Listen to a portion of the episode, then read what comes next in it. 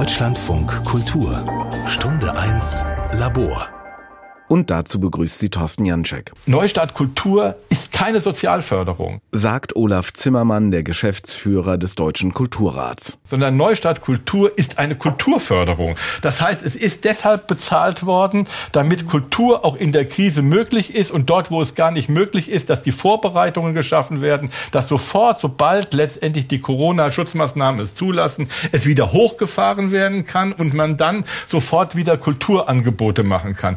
Neustart Stadt Kultur ist von all den Förderprogrammen, die es ge gegeben hat, das Beste von all diesen Programmen, weil es am unmittelbarsten genau diejenigen erreicht hat, die von der Krise betroffen worden sind. Das ist mir einfach wichtig. Olaf Zimmermann hat beim Entwurf der Programme für Neustart Kultur beraten.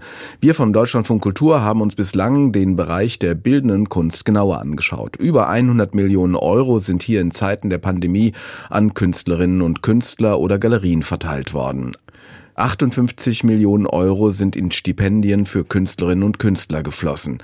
Wir fanden, dass die Neustart-Förderprogramme sich nicht recht entscheiden konnten zwischen einer Nothilfe in Zeiten der Pandemie und einer Förderung künstlerischer Exzellenz. Und das in Zeiten der Pandemie eine Exzellenzförderung, man ist ja schließlich nicht beim Sozialamt, sich gerade nicht am realen Bedarf oder der Unterstützungsbedürftigkeit orientiert. Weder bei der Galerienförderung noch bei den Förderlinien für Künstlerinnen und Künstler, um die es heute noch einmal genauer gehen soll. Olaf Zimmermann vom Kulturrat jedenfalls war über unsere Recherchen not amused. Sie sagen letztendlich, schaut doch mal an, das Geld ist fehlgelaufen. In Wirklichkeit sind die größten, aller, allergrößten Teile der Mittel, zumindest im Bereich der bildenden Kunst, an die Künstlerinnen und Künstler geflossen. Und oder wer ist eine Künstlerin? Wer ist ein Künstler? Das ist alles ganz schwer festzustellen. Am Anfang gab es eine Debatte, es darf nur jemand Geld bekommen, der auch Mitglied der Künstlersozialkasse ist. Gab es einen riesigen Protest, ja? Eigentlich müssen die alle Mitglied sein. Aber viele sind nicht Mitglied. Die Politik hat unglaublich genau zugehört und hat dann gesagt, okay, wenn es dann so einen Protest gibt, dann weiten wir auch diesen Bereich bei Künstlerinnen und Künstlern aus. Und deswegen haben auch Künstlerinnen und Künstler Anträge stellen können, die eigentlich nicht über ihre Mitgliedschaft in der Künstlersozialkasse nachweisen können, dass sie professionell arbeitende Künstler sind. Ich finde das genau richtig.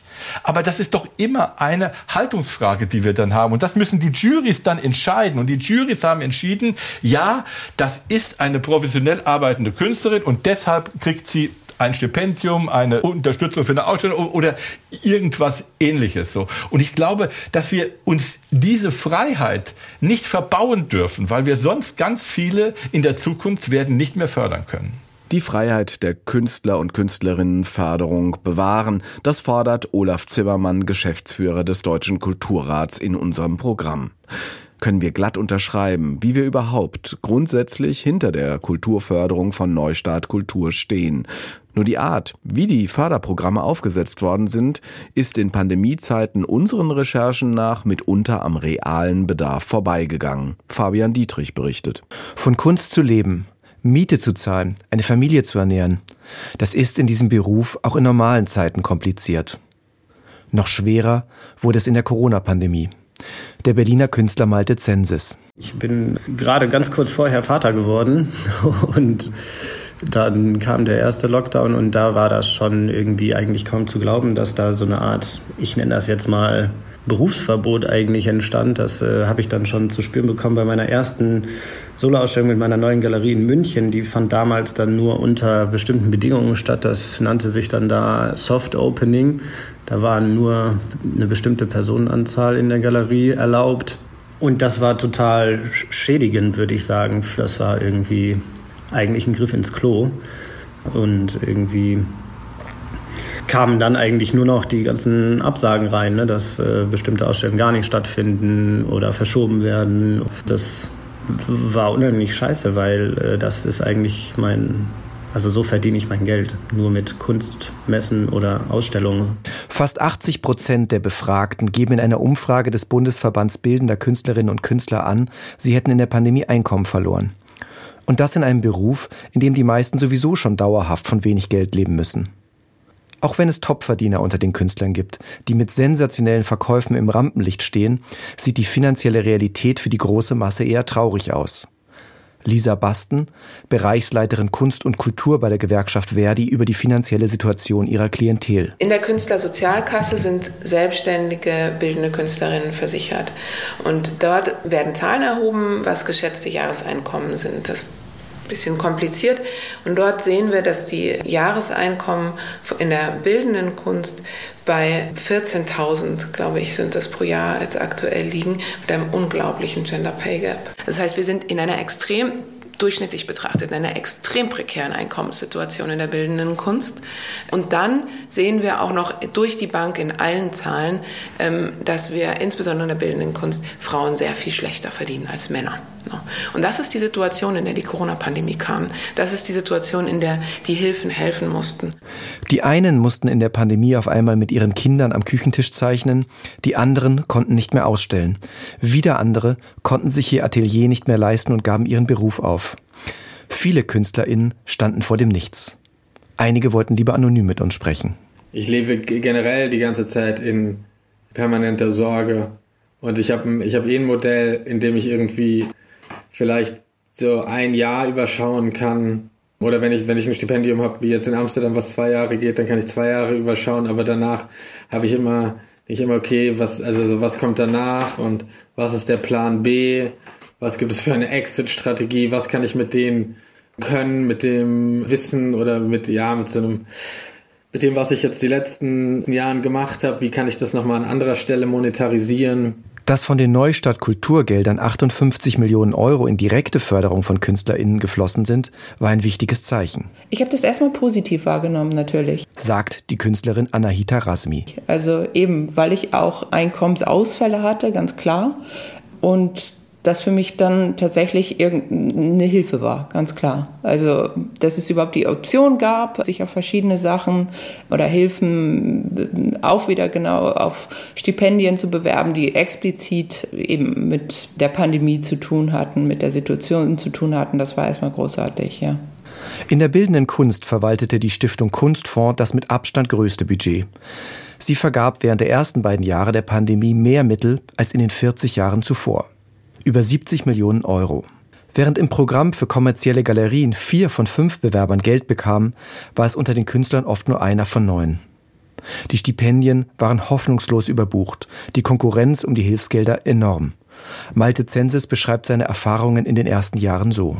Ich habe das versucht, ja. Es gab äh, viele, ich glaube insgesamt sind sieben Bewerbungen rausgegangen. Und das hat nicht funktioniert, nee. Eine Auswertung der Zahlen, die wir mit einem Datenjournalisten vornahmen, zeigt, dass die Hilfsgelder sehr ungleich verteilt wurden. Manche Künstler bekamen nichts, andere reiten Corona-Förderung an Corona-Förderung. Allein durch die Programme von Neustadt Kultur kamen einige KünstlerInnen durch Bundesförderung auf 40.000 bis 50.000 Euro. Janine Böckelmann, Künstlerin aus Düsseldorf. Ich kenne auch Leute, die haben 40, 50.000 äh, Euro einfach ähm, äh, kassiert. Und dann haben die teilweise, das weiß ich auch, ich meine, ich gönne das den allen, aber die haben dann da auch ihre Projekte gar nicht realisieren können, haben das auch so im Sachbericht geschrieben. Und einer hatte irgendwie 10.000 Euro Stipendium bekommen, hatte nichts davon realisiert und musste nur 2.000 Euro zurückzahlen. Passiert halt irgendwie auch, ne? Doppelförderung, Dreifachförderung, Vierfachförderung. Die Auswertung zeigt, dass dies eher die Regel als die Ausnahme war. Sogar im besonders umkämpften Programm für Künstler und Künstlerinnen mit Kind unter sieben Jahren gelang es mehreren Künstlerfamilien zweimal gefördert zu werden. Statt 12.000 Euro für einen Elternteil erhielten sie als Paare 24.000 Euro für ein Kind. Aber das ist ja irgendwie häufig so, ne? Ähm, der Teufel scheißt immer auf den größten Haufen eigentlich, kann man, sagt man, sagt man ja so. Und ich hatte das Gefühl, dass das da auch irgendwie zum Teil so war. Sagt Malte Zensis. Wer bekommt das Geld? Wer bekommt es nicht? Die Antwort auf diese heikle Frage wird in der bildenden Kunst traditionell an eine Jury delegiert. Karin Lingel, Geschäftsführerin der Stiftung Kunstfonds, erklärt das Verfahren. Wir haben das Kriterium und danach orientieren sich unsere Jurys, dass zuallererst die künstlerische Qualität stimmen muss. Doch was ist künstlerische Qualität? Kann eine Gruppe von Jurymitgliedern wirklich neutral und objektiv bewerten, wie gut ein Künstler oder eine Künstlerin ist? Und müsste diese Jury nicht merken, dass dieselbe Künstlerin zum zweiten oder dritten Mal mit Neustartgeldern gefördert wird? Ich glaube halt so eine, so eine Genie- und kapitalistische Logik lässt halt so eine Bedarfsfrage äh, oder eine Bedarfsbeurteilung einfach nicht zu. Sagt die Künstlerin Janine Bökelmann. Dadurch, dass die Stiftung Kunstfonds Corona-Hilfen nach Exzellenz vergab, setzte sie bestimmte Anreize. Sie animierte auch KünstlerInnen, die nicht unter der Pandemie litten, in den Wettbewerb zu treten und sich zu bewerben. Jede erfolgreiche Förderung optimierte die Vita und erhöhte die Chance, in der Zukunft weitere Stipendien zu bekommen. Lebensläufe sind enorm wichtig in der bildenden Kunst. Ein Künstler, der in den letzten Jahren häufig gefördert wurde und anonym bleiben will, erzählt von seiner Bewerbungsstrategie. Also ich bewerbe mich eigentlich permanent auf möglichst viel. Also es ist so ein bisschen so eine, ja, so ein Schießen mit so einer äh, Schrotflinte, die dann so streut und manchmal, manchmal kriegt man was. Im Monat schreibe ich vielleicht, mache ich schon um die fünf, Bewerber fünf, vielleicht manchmal sogar acht Bewerbungen oder sowas. Dem Künstler Malte Zensis fiel schon nach den ersten Förderrunden auf, dass die Programme nicht nur denen zugute kamen, die es nötig hatten. Bereits im November 2020, wenige Monate nach dem Start des Programms, verfasste er einen offenen Brief, in dem er anprangerte, dass das Geld zu oft an die Falschen ging. Zu dem Zeitpunkt, als die ersten Listen veröffentlicht worden waren, zum Beispiel bei Kunstfonds oder Kulturprojekte Berlin GmbH, habe ich mich tatsächlich ein bisschen am Kopf kratzen müssen, weil ich da Menschen auf den Listen gesehen habe, wo ich mir gedacht habe, das kann nicht wahr sein, dass da wirklich groß etablierte Leute, ja, wenn nicht sogar doppelt gefördert worden waren. Auch die Künstlerin Anahita Rasmi bemerkte, dass manche Künstler auffallend oft von der Stiftung Kunstfonds gefördert wurden. Also es gibt ein Beispiel im Förderbereich ähm, der bildenden KünstlerInnen, der dreimal das Neustart Kulturstipendium jetzt bekommen hat und dazu dann auch dreimal davor, beziehungsweise auch eben äh, nicht nur davor, sondern auch 2021, 2022 nochmal andere Förderungen von Stiftung Kunstfonds. Und jetzt kommt auf eine Fördersumme insgesamt von 89.000 Euro. Anahita Rasmi entschloss sich zu einem drastischen Schritt. Aus Protest gegen die Mehrfachförderungen und die mangelnde Diversität in der Jury lehnte sie ihr eigenes Stipendium in Höhe von 18.000 Euro ab. Gab es keinen anderen Weg, um die Corona-Hilfsgelder in der Kunst zu verteilen? Monika Grütters, die als Beauftragte für Kultur und Medien, kurz BKM, das Programm 2020 schuf, wehrt sich gegen die Forderung einiger KünstlerInnen, man hätte das Geld auch nach tatsächlichem Bedarf vergeben können. Die BKM ist kein Sozialamt. Das ist operativ kaum zu machen. Weder sozial gerecht, noch datenschutzrechtlich in Ordnung, noch juristisch überprüfbar. Und wir konnten uns da auch nicht nach Klagewelle aussetzen. Und im Übrigen sind wir da auch nicht urteilsfähig. Zoe Claire Miller, Künstlerin und Vorstand des Berufsverbands BBK Berlin widerspricht. Sie findet, es hätte durchaus Wege gegeben, das Geld nach Bedarf zu verteilen. Frau Grütters hat dann immer darauf verwiesen, dass diejenigen, die äh, prekär sind, die einen ganz großen Bedarf an Förderung haben, die sonst vielleicht aufhören müssen, müssen Kunst zu machen, dass die ja eben ähm, Hartz IV beantragen könnten. Das, das wurde dann auch kurzerhand umbenannt in, eine, in einen schickeren Namen. Aber im Prinzip war es einfach Hartz IV. Und bei Hartz IV ist es ja ein System der Entmächtigung und Disziplinierung, der gar nicht mit Selbstständigkeit vereinbar ist. Es bedeutet, dass man aus der KSK rausfliegt, also aus der, aus der Altersvorsorge. Also es war eine Katastrophe katastrophale Idee zu sagen, ach, Exzellenzförderung taugt was und die Armen können dann einfach zum Sozialamt. Elternschaft, Geschlecht, Alter, Wohnort, Herkunft. All das sind Kriterien, die die Exzellenzförderung nicht abbilden kann. Vielleicht liegt in der Analyse der Corona-Hilfen in der bildenden Kunst deswegen auch eine Chance. Vielleicht kann sie Anstoß dazu sein, generell über die Kunstförderung nachzudenken. Das findet auch Gewerkschafterin Lisa Basten. Warum fördern wir Kunst überhaupt in Deutschland? Warum machen wir das? Das hat ja einen Grund. Und der Grund ist, dass wir diesen Diskurs brauchen, dass wir diese Stimmen brauchen, die mit strangen, seltsamen, nicht direkt verständlichen Werken oder Formen oder Sprachen sich beteiligen an dem, was unsere Gesellschaft gerade umtreibt. Und wir, wenn wir diese Vielstimmigkeit aber nicht, wir es funktioniert nur, wenn es die Vielstimmigkeit ist und nicht, wenn wir so enge so einen engen Blick darauf haben, welche Stimmen wir eigentlich haben. Und das funktioniert in der Förderung der bildenden Kunst nicht besonders gut. Das Stipendienprogramm von Neustart Kultur, Fabian Dietrich berichtete.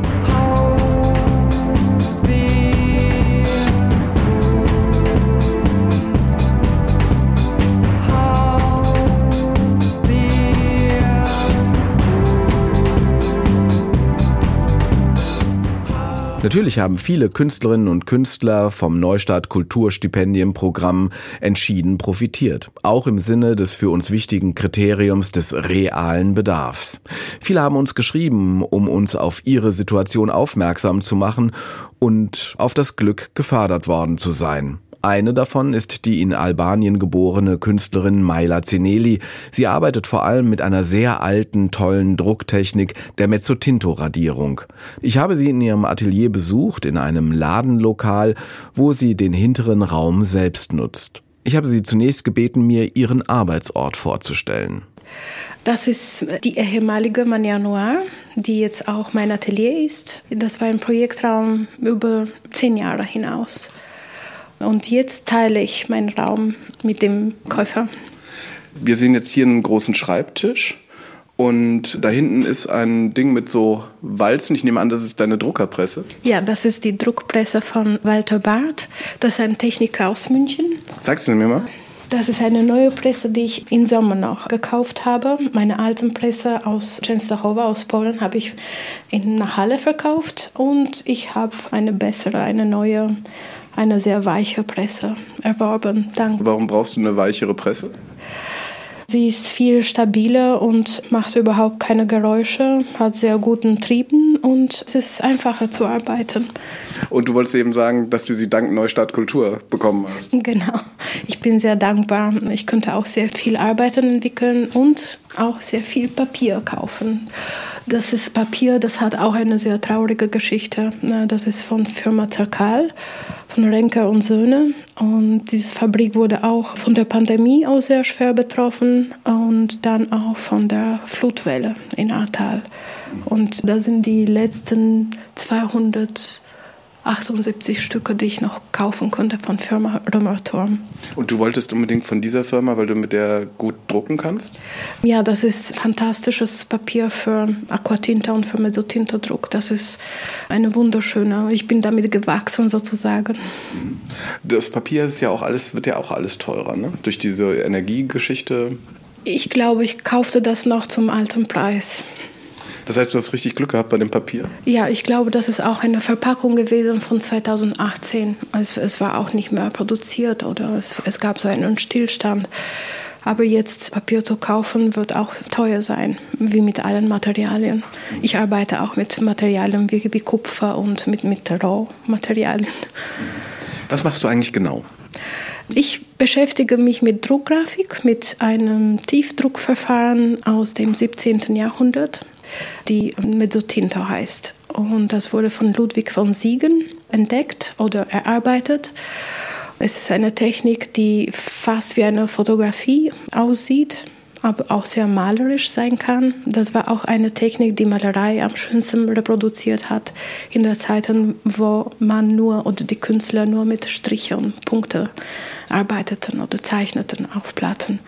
Und Mezzotinto hatte diesen Halbton, also man konnte dann von sehr schwarzen Tönen bis zum Licht mit Schraffuren arbeiten und Malerei wie eine Fotografie, aber links war rechts immer reproduzieren und auch sie demokratisch auch an mehreren Käufer verteilen. Mhm, einfach durch die Vervielfältigung. Ja. Wie machst du das? Du zeichnest dann auf die Druckplatten? Erstmal wird eine Kupferplatte mit einem Wiegemesser stundenlang bearbeitet. Da muss Punkt auf Punkt nebeneinander sein. Das ist ein Messer mit ganz vielen Kanälen und jedes Kanal endet mit einem Zahn. Und erstmal muss die Platte kaputt werden und dann wird geschabt und geglättert. Also es wird dann von schwarz aufs Licht gebracht. Es ist wie ein Relief fast, Basserrelief. Und dann machst du, dann wird es gedruckt und dann wird es, äh, wird es auch verkauft. Es wird gedruckt, es werden Editionen gedruckt und nicht immer wird es verkauft, aber es wird ausgestellt und es wird auch archiviert. Du hast ja bei uns auf dem Instagram-Kanal, als nachdem wir die Kulturmilliarden-Recherche oder die Recherche zur Neustart Kultur veröffentlicht haben, hast du ja auf deine Situation aufmerksam gemacht. Also was ist deine Situation als Künstlerin, die jetzt eine Förderung aus dem Neustart Kulturprogramm erhalten hat? Ich glaube, ich bin eine von vielen, die auch sehr viel während der Pandemie gelitten hat. Wir waren ohne Möglichkeit zu arbeiten, ohne Möglichkeit, unsere Arbeiten zu zeigen. Museen waren geschlossen, Galerien waren geschlossen. Alle Tätigkeiten, die wir als Künstler, diese kleinen Minijobs hatten, waren auch nicht mehr verfügbar. Und wir waren dann darauf hingewiesen, auf Stipendien uns zu bewerben. Und nicht alle hatten immer den, das Glück. Ich weiß, dass ich auf einer Warteliste war, aber leider es nicht bekommen habe. Und ich habe mich weiter beworben, bis ich das bekam. Also ich habe meine Hoffnungen nicht verloren, sondern weitergemacht. Und die Hilfe vom Staat, dafür bin ich auch sehr dankbar. Sie hat ja sehr geholfen. Wie war deine ökonomische Situation? Hättest du diesen Projektraum aufgeben müssen? Oder was, was wäre passiert, wenn du die Hilfe nicht bekommen hättest? Ich bin gerade in einer Weiterbildung. Ich mache etwas, das mit der Kunst, also Teilzeit, das nicht mit Kunst zu tun hat. Nicht ganz. Es heißt UX-Design aber es hat nichts Kreatives. Also es ist mehr wie eine App oder eine Website zu entwickeln. Ich bedauere es sehr, aber ich, ich konnte nicht weiter. Also in diesen zwei Jahren musste ich wirklich entscheiden, in welche Richtung, weil alle Tätigkeiten, die ich vor der Pandemie hatte, waren verloren gegangen während der Pandemie. Und jetzt hast du Neustart Kultur bekommen und kannst ein bisschen weiterarbeiten, weil so viel ist ja die Hilfe dann doch nicht. Ja, ich könnte damit viel auf die Beine stellen. Und ich arbeite immer weiter, immer weiter an die Weiterbildung. Ich bin auch alleinerziehende Mutter. Und heute hatte ich wieder eine Nuit Blanche, also wo ich auch durchgearbeitet habe. Es passiert immer wieder, dass ich einfach ohne Schlaf manchmal weiterarbeite, in allen Fronten. Das ist bewundernswert, dass du das machst. Hat dir denn deine Galerie irgendwie versucht zu helfen in der Zeit durch eine Ausstellung oder durch Verkäufe? Die mussten ja nicht an Ausstellungen gebunden sein. Die ist Jamuschek, die Galerie. Während der Pandemie muss ich sagen, dass ich sehr verloren war und auf eine gewisse Weise sehr pessimistisch. Und dann bekam ich einen Anruf von meiner Galeristin und sie fragte, was ich mache und wann wir uns treffen und ob ich neue Arbeiten gemacht habe. Und es gab ein Treffenangebot und das hat mich unglaublich aufgeweckt. Und ich war sehr dankbar, dass es dann dieses Treffen auch gab, weil ich dachte, wenn die Galerien auch zu sind und die Museen auch zu, dann gibt es auch keine Kultur mehr. Und ich brauche auch nicht mehr Kultur oder Arbeiten zu schaffen, zu kreieren, wenn es auch keinen Dialog mehr gibt, wenn es keine Orte mehr gibt, wo man sie auch bringen kann. Ja, vor allen Dingen, dass sie dann auch von einem Publikum gesehen werden. Wir sind hier in einem Raum, der vollgehängt ist mit kleinen Drucken, auf denen geometrische Formen zu sehen sind, sehr fein. Die Farben überlagern sich, so, sind so leicht abgeschattet. Das sind ja alles kleine Arbeiten auf Papier. Es sind jetzt zumal keine großen Ölgemälde äh, für Hunderttausende oder sonst was, sondern es sind sehr kleine und feine Arbeiten. Kann man eigentlich davon wirklich leben? Ja, das ist vielleicht, was die Grafik ein bisschen unglücklich macht, es sei denn, sie ist ein Unikat. Aber die Grafik ist immer sehr, meiner Meinung nach, filigran und, und klein und auf Papier. Und dadurch, dass sie auch in mehreren Editionen, also in mehreren Kopien entsteht, verliert sie diesen großen Wert. Und dann wird dieser Wert verteilt auf wie viele Editionen es sind. Wie viel machst du, wie viel druckst du eigentlich, wenn die Arbeiten, die in den Verkauf gehen? Keine großen Auflagen, also drei bis sechs, aber auch sehr viele. Das sind ja schon fast Unikate. Unikate, ja. Ich brauche auch nicht so viel, also mir reicht einfach eine sehr kleine, eine geringe Zahl. Welche Rolle spielt denn äh, für euch Künstlerinnen und Künstler, die ihr jetzt nicht die Superstars seid, aber eben schon lange auch im Kunstbetrieb euch bewegt, so eine kleine oder mittlere Galerie wie Christian Jamuschek? Ich mag sehr die Arbeit, die ich mit meiner Galerie habe, weil ich glaube, dass man zusammen wächst. Das ist eine symbiotische Arbeit und ein Wachstum, ein Leben. Wir unterstützen uns gegenseitig. Ich denke, dass ich natürlich durch diese Auftritte mehr Menschen erreiche, mehr Besucher, mehr Menschen, die meine Arbeiten sehen und dann vielleicht auch lieben. Und es ist eine Art, eine Bühne auf Begegnungen. Aber jeder Galerist bekommt auch die Hälfte. Das heißt also, das ist auch ein Teilen, das ihr dann macht. Das macht nichts. Also dann spielt Geld öfter keine Rolle. Es ist wichtig für mich, dass wir zusammen in diesem Weg äh, weitergehen. Die Künstlerin Maila Zineli, ihre sehr feinen Mezzotinto-Radierungen kann man bewundern bei der Galerie Jamoschek in Berlin.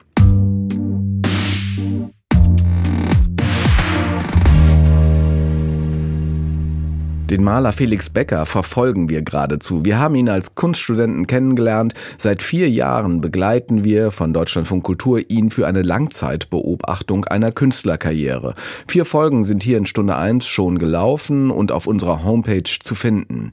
Felix Becker hatte Anfang Dezember ein Studio-Visit in seinem Atelier in Berlin-Köpenick organisiert. Und da ich ihn in unserer Recherche-Datenbank zu Neustart Kultur gefunden habe, wollte ich von ihm wissen, wie er ökonomisch durch dieses Jahr gekommen ist. Ja, also ich hatte ein großes Projekt, das war die Einzelausstellung bei Heike Strelo. Und das sind so Projekte, die eigentlich auch ein Stück weit tragen müssen, ein paar Monate.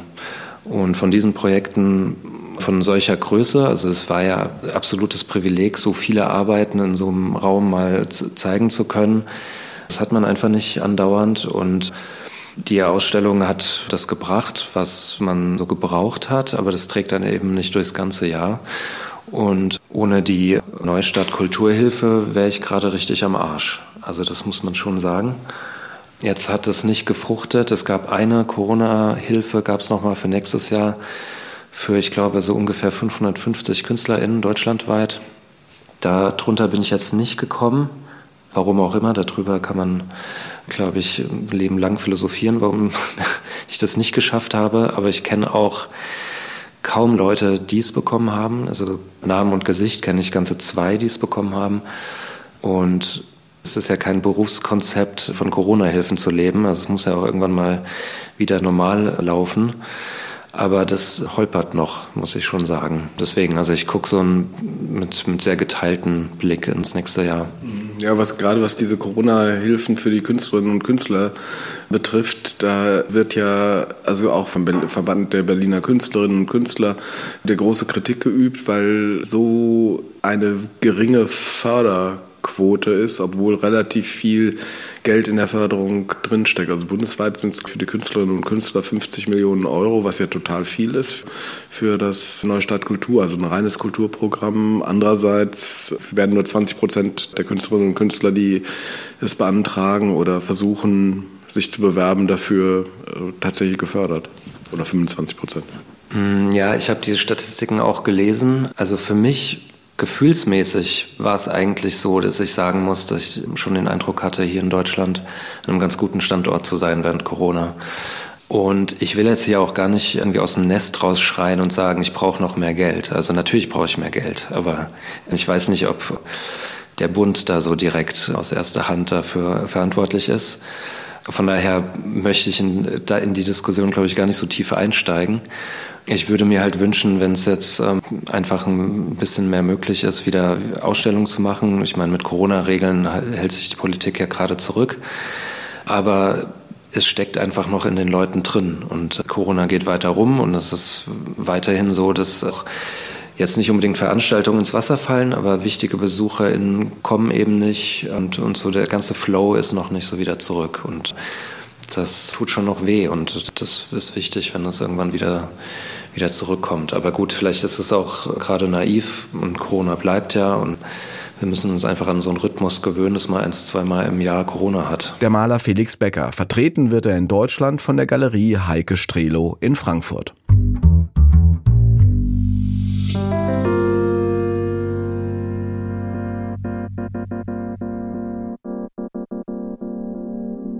Die Malerin Clara Bröhrmann kenne ich auch schon lange, schätze ihre abstrakte Malerei. Auch sie war übrigens schon in einer Folge unserer Langzeitbeobachtung von Felix Becker zu hören. Da hat sie erzählt, wie sie die ersten Jahre als freie Künstlerin erlebt hat.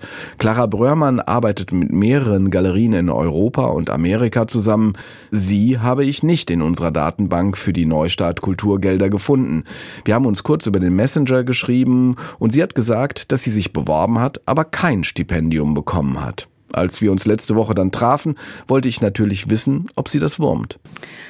Naja, ich habe es eigentlich mit Gelassenheit hingenommen, weil ich mich schon öfter auf Stipendien beworben habe und da nichts draus geworden ist. Ich finde eigentlich, dass man sich grundsätzlich als Künstler irgendwie darauf einstellen muss. Also es ist einfach wahnsinnig schwierig, sich als Künstler, Künstlerin zu finanzieren über die Kunst. Das ist einfach eine Sache, die sehr kompliziert und sehr komplex ist und Hochs und Tiefs hat. Und da darf man sich eigentlich nicht darauf verlassen, nur durch die Stipendien da muss man also mehrere Wege finden, sich zu finanzieren. So. Mach das mal plastisch, was es heißt, sich als Künstlerin zu finanzieren. Du arbeitest ja international mit mehreren Galerien zusammen. Das ist nicht, wo man sagen würde, okay, da ist es immer an der Existenzgrenze, aber es ist ein Bereich, in dem man nie absehen kann, was dann wirklich reinkommt. Genau, also ich habe zum Beispiel eine Einzelausstellung und es gehen sehr viele Bilder raus, es werden sehr viele Bilder verkauft. Das Geld kommt aber erst ein Jahr später an zum Beispiel. Warum? Weil die Sammler noch nicht zahlen, weil die Galeristen noch was abbezahlen müssen und so weiter. Das ist jetzt ein bisschen überspitzt gesagt, aber das ist auch passiert. Ja, es ist halt ein Betrieb, in dem viele Dinge nicht so kontrollierbar sind und damit muss man leben, aber man ist ja auch als Künstler kreativ. Das heißt, am besten versucht man sich auch breiter aufzustellen. Und man muss sich auch mental so damit wappen, dass man jetzt keinen sicheren Beruf hat, sondern man ist nicht abgesichert, sondern man hat Höhen und Tiefen. Also ich hatte in dem Corona-Jahr zum Beispiel eigentlich eine Messebeteiligung angedacht in Shanghai. Das wäre ein ziemlich großer Stand gewesen. Die Sachen wären halt wahrscheinlich auch nicht zurückgebracht worden, sondern dort verkauft worden, weil der Transport dann auch so hohe Kosten hat. Das ist ausgefallen, weil das war Anfang 2020. Dafür gab es dann in dem Sommer 2020 eine Einzelausstellung, die eigentlich ausverkauft war in Berlin. Das war so der Moment, wo die Leute aufgeatmet haben, weil der Sommer da war und man wieder rausgehen konnte.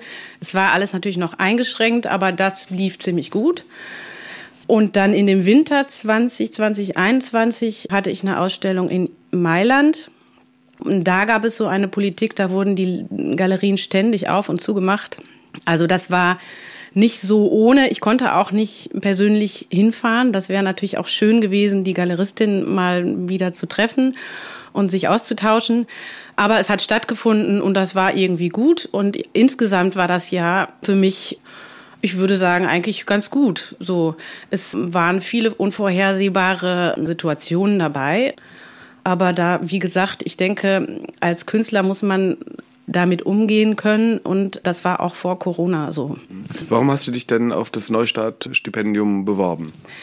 Ja, weil, wie gesagt, das einfach grundsätzlich sehr schwierig ist, sich zu finanzieren über die Kunst. Da muss man versuchen, alles zu geben. Und ich finde, Förderungen für die Kultur und für die Kunst sind grundsätzlich positiv zu bewerten, das ist überhaupt gar keine Frage. Und wenn gesagt wird, es gibt ein Stipendien vom Kunstfonds und es ist auch eine Auszeichnung, wenn man das bekommt, dann versuche ich natürlich, mich zu bewerben.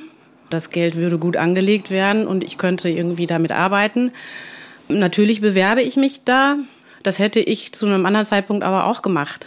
Ich halte das nicht für falsch. Ja. Aus deiner Wahrnehmung, wie war das in der Situation? Weil auf der einen Seite ist es ja Corona-Hilfe und auf der anderen Seite ist es ein Stipendium, wie es immer stattfindet. Übrigens auch da immer stattfindet, nur nicht in dem großen Umfang. Ja, ich habe es eigentlich auch als ein Stipendium wahrgenommen, als eine Förderung der Kunst.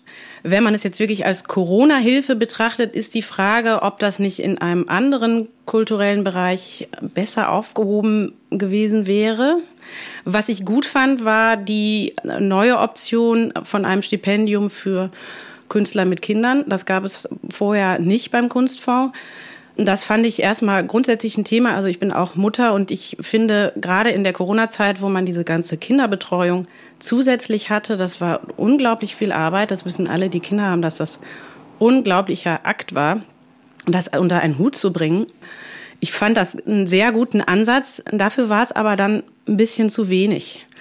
Also da hätte mehr kommen können an der Stelle. Also die Beachtung, dass jemand eben Beruf und Kinder unter einen Hut bringt finde ich auch in der Kunst eigentlich ein Thema, was mehr gewürdigt werden müsste. Und das würde der Kunst selber, also den Inhalten, die da gefördert werden, wahrscheinlich auch gut tun. Was würdest du dir denn bei der Exzellenzförderung, so kann man es ja sagen, was würdest du dir wünschen? Weil es ist natürlich so, dass die im Moment überschwemmt werden natürlich von Bewerbungen und man hat ja da nicht so einen richtigen Raum, um auch sein Övre und seine Kunst vorzustellen. Ich meine, was soll man da reinschreiben? Ich bin Malerin, male abstrakte Bilder. Ja, das ist natürlich äh, schwierig. Also ich habe es halt, wie gesagt, versucht. Es hat nicht funktioniert, aber ich denke auch, dass mit dem, was ich mache, das sind abstrakte Bilder, die man eigentlich wirklich im Original sehen muss, sich mehr Zeit nehmen muss, um sich darauf einzulassen. Und wenn man sich da bewirbt, dann hat man einen Bogen zum Ausfüllen, relativ kurz und knapp, was wahrscheinlich auch nicht anders ging bei den vielen Bewerbungen, die eingegangen sind. Aber die Kunst, die ich jetzt mache, wird dadurch sehr schwer nur vermittelt. Wahrscheinlich wird ein Kunstwerk, was sehr über Worte und einfache Images vermittelt werden kann, ist leichter rüberzubringen in dem Format. Das finde ich problematisch. Ja, aber wie will man es lösen? Es ist schwierig. Wie ist es denn bei den Künstlerinnen und Künstlern, die du kennst? Ist da so eine Art Debatte darüber, du hast bekommen, ach was, du nicht und so? Findet das statt? Durch dieses Stipendium und die Ausschreibungen, die speziell für Corona gedacht waren, gab es sehr viele negative Stimmungen unter den Kollegen. Das habe ich schon mitbekommen. Ich weiß von vielen Kollegen, dass das Jahr gut gelaufen ist. Mir fallen aber auch andere ein, die zum Beispiel, weil sie einen Nebenjob hatten, wie zum Beispiel Kunst zu unterrichten, und zwar nicht in der Schule, sondern frei, bei denen ist ganz viel weggebrochen auf einmal und die hatten richtig Probleme. Das hat mir zum Beispiel sehr leid getan und da hätte man vielleicht anders ansetzen müssen, dass man da differenzierter, aber dafür war es natürlich alles viel zu kurzfristig. Wie blickst du auf deine ökonomische Situation jetzt Anfang 22?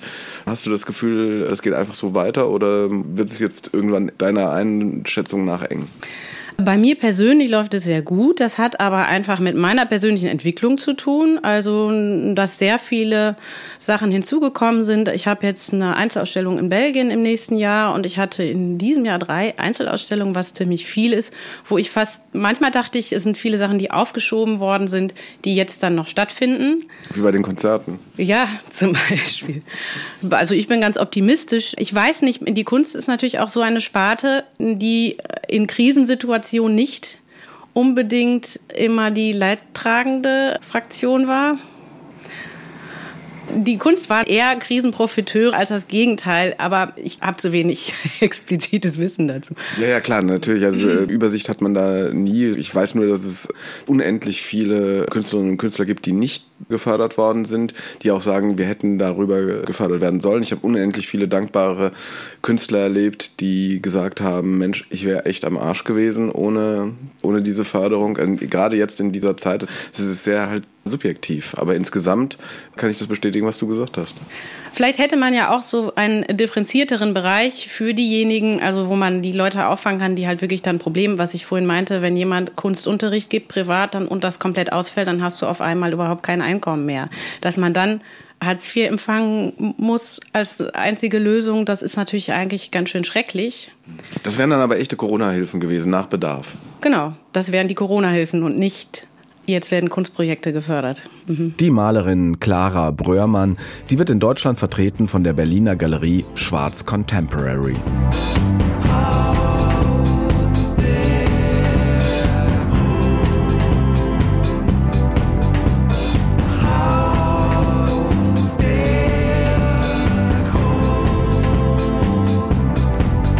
Und bei mir im Studio ist jetzt Max Kubal aus unserem Rechercheteam zu Neustart Kultur.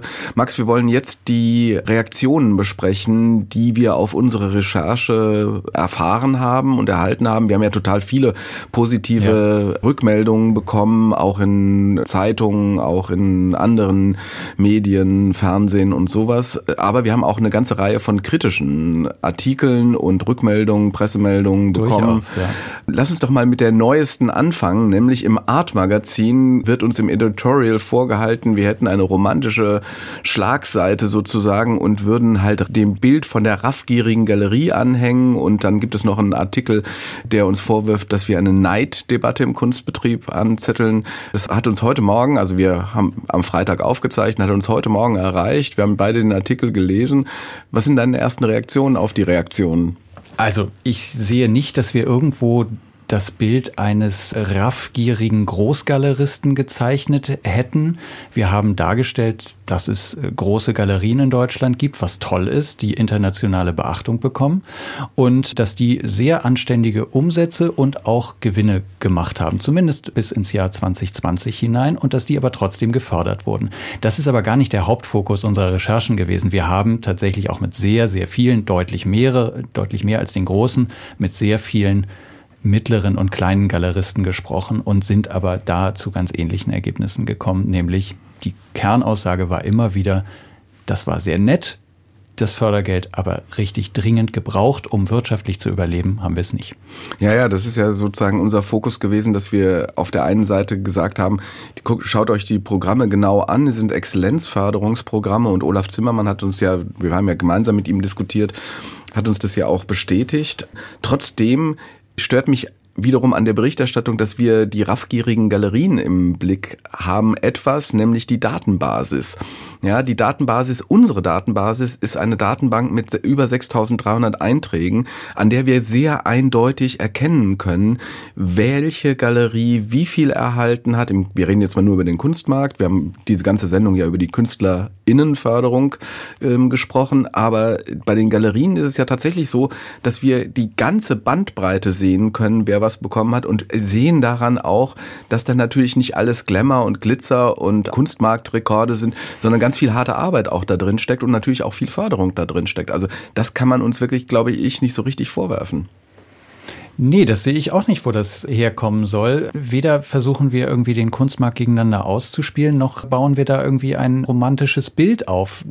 Nein, es ist tatsächlich relativ nackt auf Zahlen basiert, was wir da berichtet haben. Und wir können tatsächlich das zum Teil bis auf den Euro genau nachweisen, wenn eine Galerie Geld für mobile Computer bekommen hat oder ihre Klos pandemiegerecht umgebaut hat oder Dachterrassen oder Ausstellungsräume dazu, renovierte Remisen und alles das können wir einzeln bis auf den Euro genau nachweisen und über nichts anderes haben wir geredet. Also auch keine Neiddebatte angezettelt. Wüsste ich nicht. Also wenn, dann hat es in den Reaktionen tatsächlich Neid gegeben von Seiten der Künstlerinnen und Künstler, wobei ich das Wort Neid in dem Fall auch fast ein bisschen zu groß finde. Es war eher eine Empörung zu spüren in vielen, vielen Mails, die uns erreicht haben. Ich habe vorhin noch mal geguckt. Alleine 87 E-Mails in einem extra dafür eingerichteten Postfach sind eingegangen und ganz viel Lob war dabei, ganz viel Dank war dabei von Seiten von Künstlerinnen und Künstlern, aber eben auch eine gewisse Empörung, so nach dem Motto, ach, wir haben das doch schon immer geahnt und das bestätigt das, was wir im Kleinen in unserem direkten Umfeld gesehen haben. Und jetzt sehen wir im Großen, das war tatsächlich so.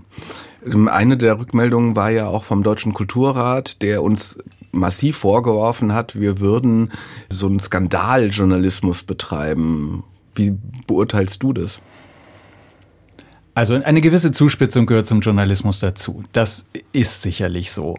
Aber Skandalisierung sehe ich auch da wieder nicht. Wir haben mit Zahlen operiert. Wir haben uns die Zahlen von der Stiftung Kunstfonds, vom, von der Bundesbeauftragten für Kultur und Medien und anderen Quellen besorgt und haben sie, wie du richtig gesagt hast, in eine Datenbank einfließen lassen mit weit über 6000 Einträgen. Und dann haben wir mal geguckt, welche Namen tauchen mehrfach auf. Wir haben geguckt, ähm, wie hat sich das regional verteilt, wie haben sich äh, die Gelder zwischen eben dem kommerziellen Kunstmarkt und den Kunstschaffenden verteilt. Und das haben wir dann zusammengetragen, aufgeschrieben und im Radio äh, erzählt. Ja, ja, und wir haben viele Einzelfälle, wo wir deutlich gesehen haben, da ist irgendwie ein Fehler bei der Zumessung passiert, was man ja relativ schnell skandalisieren kann. Zum Beispiel, dass eine Galerie noch nicht drei Jahre Bestand hatte. Da haben wir mehrere Fälle entdeckt, aber die haben wir gar nicht öffentlich gemacht, weil wir genau das Skandalisierende nicht wollten, sondern halt auf der Datenbasis einen ja, datenjournalistischen Ansatz gewählt haben. Wir haben uns ja nach der ganz langen Recherche fast ein halbes halbes Jahr lang dazu entschlossen, genau diesen Ansatz zu wählen und haben dann Datenjournalisten mit an Bord geholt. Genau. Und selbst da, wo wir die Einzelfälle erzählt haben, haben wir das oftmals auch ohne Namensnennung gemacht. Wir hätten das ja auch ganz anders angehen können und große Galeristen, kleine Galeristen oder auch Künstlerinnen und Künstler, die womöglich noch andere Einkommensquellen haben, namentlich nennen können. Haben wir alles nicht gemacht, weil es uns tatsächlich um die Sache geht.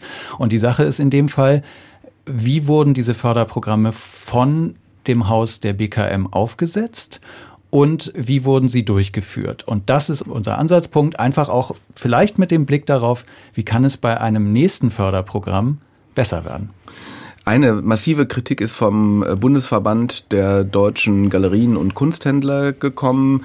Äh, da wurde sozusagen das ganz große Besteck ausgepackt. Da wurde uns Ressentiment, äh, Kampagnenjournalismus vorgeworfen. Das sind natürlich die Leute, die wir am meisten kritisiert haben, weil die sozusagen an der Auswahl der Jury versucht haben zu schrauben im BKM. Das ist auch ihre lobbyistische Aufgabe. Auch das haben wir nicht skandalisiert, sondern wir haben es einfach nur festgestellt.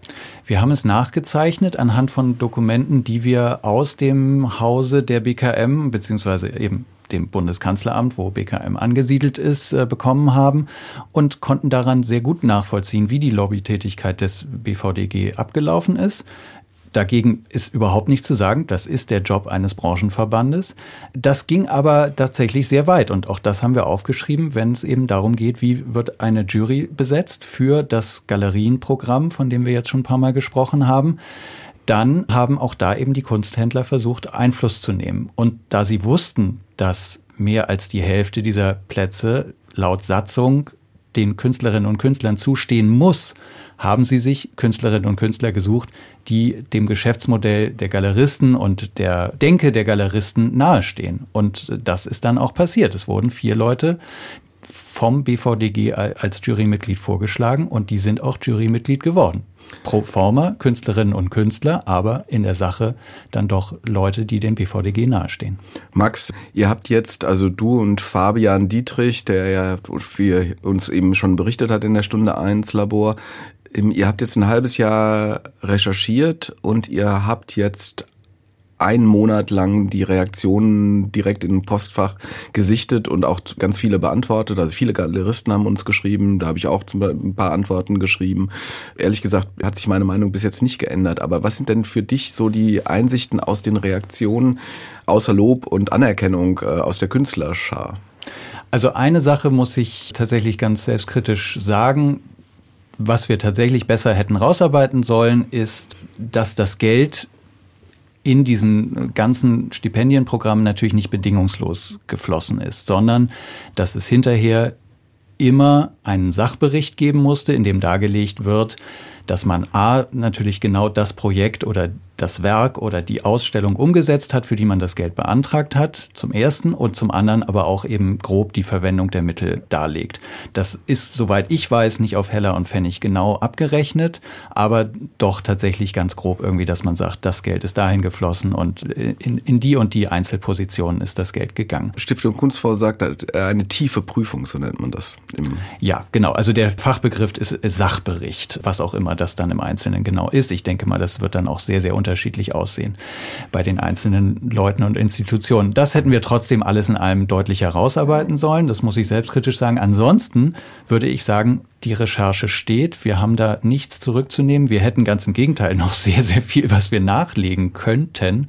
Das ist dann vielleicht alles ein bisschen sehr klein-klein und trotzdem, es gibt, ähnlich, eben hatten wir über die Juryzusammensetzung gesprochen, es gibt noch sehr, sehr viel, was wir sozusagen nicht in dem großen Text mit drin hatten und auch nicht in den Radiosendungen drin hatten, wo wir tatsächlich noch viel mehr hätten erzählen können. Und was bedeutet das jetzt für deinen Blick auf dieses ganze System, das du ja angefangen hast, äh, als quasi Daten, als Zahlenmaterial, dann kamen so Messebesuche dazu und äh, dann plötzlich füllte sich der Raum ja auch mit Menschen, die uns erzählt mhm. haben, was sie erlebt haben und auch zum Teil, wo wir mal genauer hingucken sollten. Wie geht's dir jetzt damit, wenn du jetzt auf diesen Kunstbetrieb schaust? Also ich sehe tatsächlich eine große Konkurrenz das ist noch gelinde gesagt, eben zwischen den kommerziellen Kunsthändlern und denen, die die Kunst produzieren, den Künstlerinnen und Künstlern. Da scheint es tatsächlich im Laufe der Jahre fast eine tiefe Abneigung zu geben, habe ich fast das Gefühl, zwischen denen eben, die die Kunst produzieren und denen, die sie dann verkaufen. Von einer vertrauensvollen Zusammenarbeit oder einem Geben und Nehmen kann ich da fast nichts sehen. Viele Künstlerinnen und Künstler sind so verbittert, wenn es um diesen Kunstmarkt geht, ist mein Eindruck. Und bei den Galeristinnen und Galeristen herrscht wenig bis gar kein Verständnis dafür. Stattdessen wird immer wieder gesagt, ja nur weil es uns gibt und weil wir die jungen Künstlerinnen und Künstler fördern, äh, überhaupt deswegen existiert der ganze Markt und wenn wir nicht wären, dann würde es das alles nicht geben und wir sind eigentlich ja nur dafür da, die Kunst zu fördern fast so ein Mäzenatentum. Dabei fällt gerne mal unter den Tisch, dass es doch am Ende des Tages auch um Geldverdienen geht beim Kunstmarkt. Ja, sehe ich auch so, wobei man natürlich sagen muss, dass sobald es eine Gatekeeper-Funktion innerhalb eines Marktes gibt, dann wird diese Gatekeeper-Institution auch kritisiert von denen, die nicht zum Zuge kommen. Ne? Und viele Künstlerinnen und Künstler haben keine Galerie. Die eine haben, berichten dann sehr häufig von, also gerade im mittleren und kleinen Bereich, von einer sehr vertrauensvollen ähm, und sehr guten Zusammenarbeit. Also Maila Zinelli hat es in dieser Sendung gesagt, dass man zusammen wächst. Das finde ich eigentlich ein ganz gutes Bild, in der Hoffnung, dass man auch wächst, wirklich. Auch das ist ökonomisch gemeint übrigens. Ja, und dann habe ich aber wiederum auch eine Stimme gehört von einer Künstlerin, die wird von einer Galerie vertreten und fühlt sich aber komplett an den Rand gedrängt und marginalisiert, so nach dem Motto, ja, pro forma stehe ich da auf der Website, aber die hat seit Jahren nichts für mich getan, die Galeristin. Ich habe keine Ausstellung, ich habe keine Kataloge, ich bin da eine Karteileiche, die kümmert sich um ihre anderen zehn Leutchen, um mich kümmert sie sich überhaupt nicht. Das ist der, das eine Gegenbeispiel und das andere ist vielleicht, Anahita Rasmi, über die wir diese Woche auch nochmal gesprochen und berichtet haben, die halt ihr Neustart Kultur Stipendium zurückgegeben hat unter Protest. 18.000 Euro, ja. 18.000 Euro, auf die sie jetzt verzichtet unter Protest, weil sie diese ganzen Mechanismen ablehnt. Die einmal die Lobbytätigkeit der Verbände und zum anderen aber auch die nicht divers genug besetzte Jury. Sie lehnt das ab und macht das so öffentlichkeitswirksam. Also deswegen eben dieses fehlende Vertrauen zwischen diesen beiden Seiten des Kunstbetriebs. Könnten eigentlich Stipendien, die ähm, anders verteilt werden, da ein bisschen mehr diesen Vertrauensverlust oder dieses, diesen Gap überbrücken? Wäre das, wäre das also Kulturförderung ein Mittel zu sagen, okay, wir gucken mal auch auf die Künstlerinnen und Künstler, die jetzt nicht von Galerien vertreten werden und trotzdem professionelle Künstlerinnen und Künstler sind, wie Olaf Zimmermann am Anfang der Sendung sagte? Ganz genau. Ich glaube tatsächlich, dass da ein ganz großer Bedarf besteht. Die Künstlerinnen und Künstler sind A top ausgebildet, häufig von den Kunsthochschulen oder auch anderen Institutionen. Und sie haben natürlich einen gewissen Stolz. Sie wollen nicht auf Hartz IV oder Grundsicherung zurückfallen, sondern sie wollen von dem leben, was sie tun und für das sie verdammt lange gekämpft haben und, und eine lange Ausbildung genossen haben. Häufig funktioniert das aber nicht. Und ich glaube tatsächlich, dass es da Instrumente geben sollte, die Leuten dabei helfen, das trotzdem zu machen, wofür sie ausgebildet wurden. Ja, von uns Steuerzahlern, indem wir nämlich diese Kunsthochschulen finanzieren. Dann sollte es auch möglich sein, davon zu leben und das unabhängig von der Pandemie und das unabhängig von den immer gleichen Juries, die darüber entscheiden und unabhängig vielleicht auch von der Frage der künstlerischen Exzellenz. Denn wer entscheidet schon, was wirklich exzellent ist? In der Kunst ist es doch wirklich extrem schwierig über, mit dem Exzellenzbegriff. Wenn es heißt, Kunst darf alles und Kunst soll alles und Kunst soll kritisch sein und ähm, uns alle aufrütteln, dann ist der Exzellenzbegriff vielleicht auch einfach nicht der richtige. Und dann müsste es andere Wege geben, auch nach dem Ende Ende einer Pandemie, wie diesen Menschen irgendwie geholfen wird.